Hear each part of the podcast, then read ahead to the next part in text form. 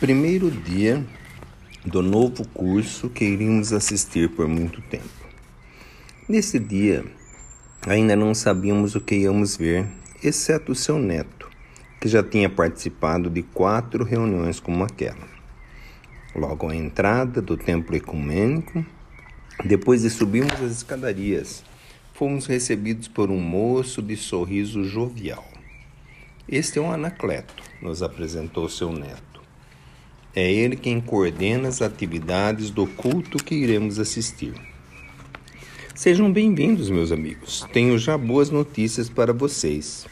Sabendo que viriam hoje pela primeira vez, o padre Murilo me solicitou para participar das atividades. E quando pediu isso, ele estava muito alegre por poder estar aqui. Entrem, entrem. O seu neto irá conduzi-los aos seus lugares. Caminhamos por um amplo saguão e logo entramos em uma ampla sala que me lembrou dos antigos cineteatros que às vezes eu ia. Tinha lugar para umas duzentas pessoas sentarem e um palco com uma mesa bem arrumada, onde dez pessoas já estavam lá sentadas de frente para o público. Entre os dez Vimos o padre Murilo, que não nos apercebeu, pois estava lendo algo com a cabeça baixa. Atrás da mesa havia uma inscrição em grandes letras que todos podiam ler com facilidade. Eu me vou, mas não vos deixarei órfãos, Jesus. Seu neto nos conduziu por entre as cadeiras e lá encontramos quatro com os nossos nomes escritos no encosto. Isso nos trouxe uma certeza de que éramos esperados e bem-vindos. O silêncio era a tônica principal. Alguns liam e eu acreditei que era a Bíblia na mão de uns, mas outros tinham livros que eu não conhecia. Na hora predeterminada, Anacleto tomou a palavra e falou: Meus amigos, como temos companheiros novos hoje, Vamos recordar nossas regras de estudo. Todas as semanas teremos uma frase diferente colocada em nosso painel que nos servirá de guia para os aprendizados da noite. Temos à mesa dez convidados de diferentes cultos religiosos, cristãos e não cristãos, que nos agraciaram com suas presenças e com sua ajuda para nossos aprendizados. Cada um deles terá um tempo de cinco minutos para discorrer sua interpretação da frase colocada para os estudos.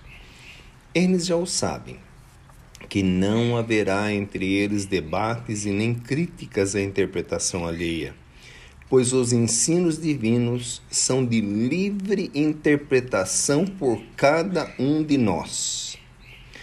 Haverá sempre nesta casa o respeito absoluto ao pensamento das outras pessoas, mesmo que não concordemos com elas. Não precisamos concordar com a interpretação dos outros para os respeitarmos. Essa a regra de ouro desta casa de estudos. Após esta etapa, que durará aproximadamente uma hora, os senhores poderão se utilizar dos papéis que se encontram em suas cadeiras e formular uma, apenas uma questão de cunho pessoal se o desejarem. Teremos então um intervalo de 15 minutos, quando os senhores poderão tomar um café e conversarem sobre o tema de estudo. Por favor, isso é importante. A conversação deve versar sobre os temas de estudo. Os 15 minutos não são para recreio como nas escolas infantis. Eles são parte dos nossos estudos e dos nossos aprendizados. Depois retornaremos e iremos responder algumas das questões formuladas, pois o tempo de meia hora não nos possibilita responder a todas verbalmente.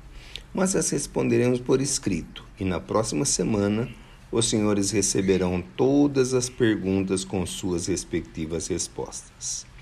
Normalmente, a frase de estudo será retirada dos evangelhos cristãos, do Velho e do Novo Testamento mas poderá ocorrer de termos frases extraídas dos livros sagrados de outras religiões.